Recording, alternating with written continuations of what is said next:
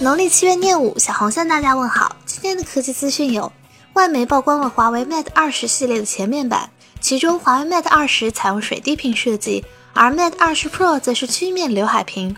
OLX 今天公布了新 iPad Pro 的渲染图，采用全面屏设计，边角更加硬朗，搭载 A2X 处理器加 LCD 屏幕，使用 Face ID 解锁，配备四扬声器，取消了3.5毫米耳机孔。此外，型号为 A 九二零和 A 九二幺的新款 iPhone 通过了工信部认证，显示产地为河南郑州。小米总裁林斌昨天晒出了小米五 G 新机，官方介绍，小米手机已成功打通五 G 信令和数据链路连接，这是小米在五 G 研发历程上一个里程碑式的进展。外媒刚刚报道，三星下代旗舰 Galaxy S 十将会采用不对称设计，依旧保留原先的额头，不过下巴的宽度不到额头的一半。深圳金亚泰科技昨天对快播提出破产清算申请，被广东省深圳市中级人民法院裁定即日起生效。